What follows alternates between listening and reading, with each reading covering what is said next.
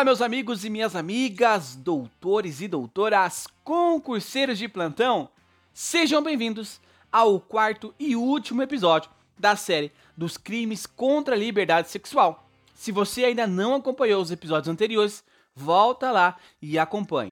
Queridos, hoje falaremos sobre o crime de assédio sexual, que tem previsão expressa no artigo 216-A do Código Penal. Você sabe o que é um crime de assédio sexual? Se não sabe, fica comigo que eu já vou te contar.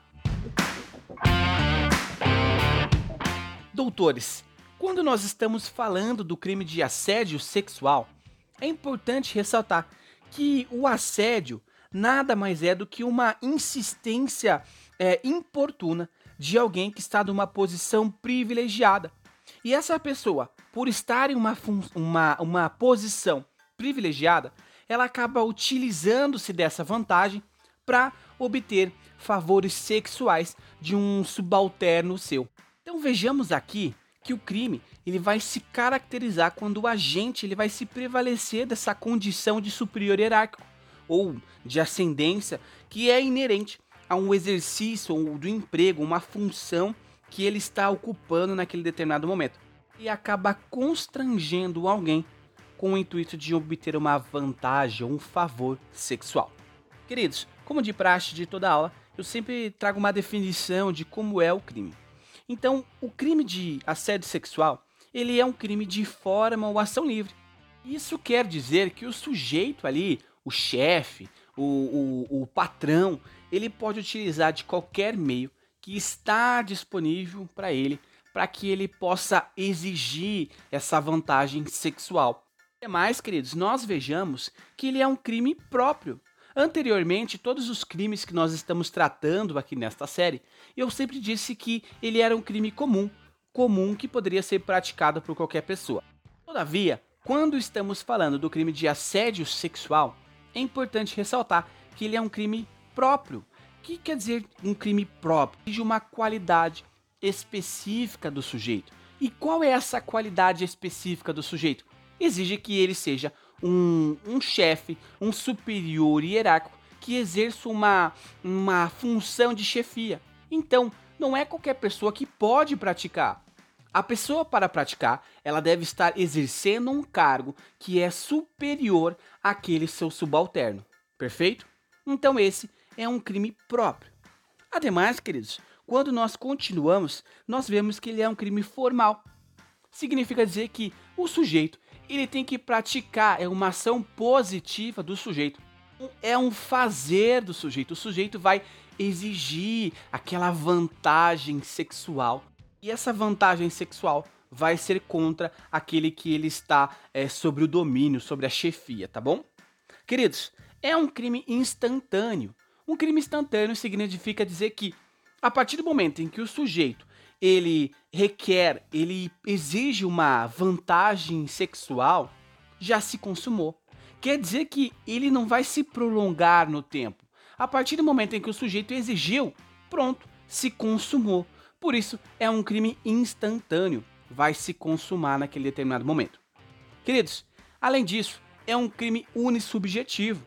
Significa dizer que pode ser praticado por apenas um sujeito ou por vários sujeitos. E aí talvez você se pergunte, mas como assim é por vários sujeitos? Então pense em uma empresa que ela é formada por sócios, vários sócios. E esses sócios acabam solicitando uma certa vantagem em favor de um funcionário para que talvez ele possa ocupar o cargo de sócio também.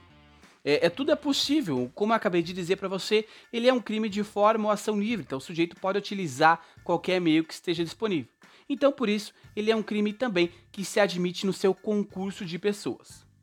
E, para finalizar, nós vemos que ele é um crime que é punido exclusivamente a título de dolo. Não tem como o sujeito falar, foi sem querer, foi na forma culposa que eu assediei alguém. Queridos, este crime somente é punido a título de dolo, não é punido a título culposo apenas na forma dolosa. E eu gostaria de tratar com os senhores que, que quando nós estamos falando do crime de assédio sexual, é muito comum que nós pensemos a figura do homem como sendo o assediador e a figura da mulher como sendo a vítima. Todavia, queridos, é importante compreender que nem sempre pode ser essa relação. Pode ser que esteja seja uma mulher que ocupe a chefia e a vítima seja um homem. Nada impede. Também nada impede que tanto o assediador quanto a vítima sejam pessoas do mesmo sexo.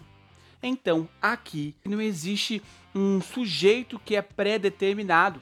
Não existe uma vítima específica, um sexo específico da qual se caracteriza como sendo o agressor ou a vítima.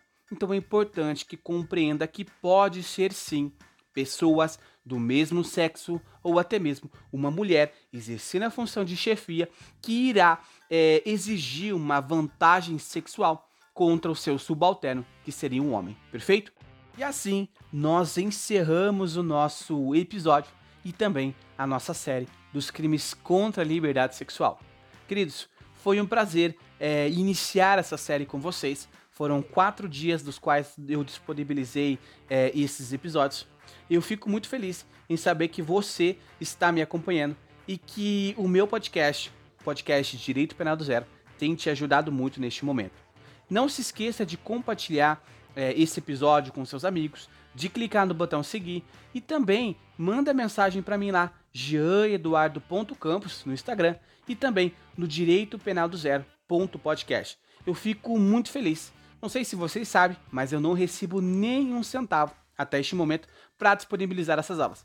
Mas eu fico extremamente feliz e o que me motiva a colocar mais aulas e disponibilizar mais aulas são as mensagens que eu recebo diariamente.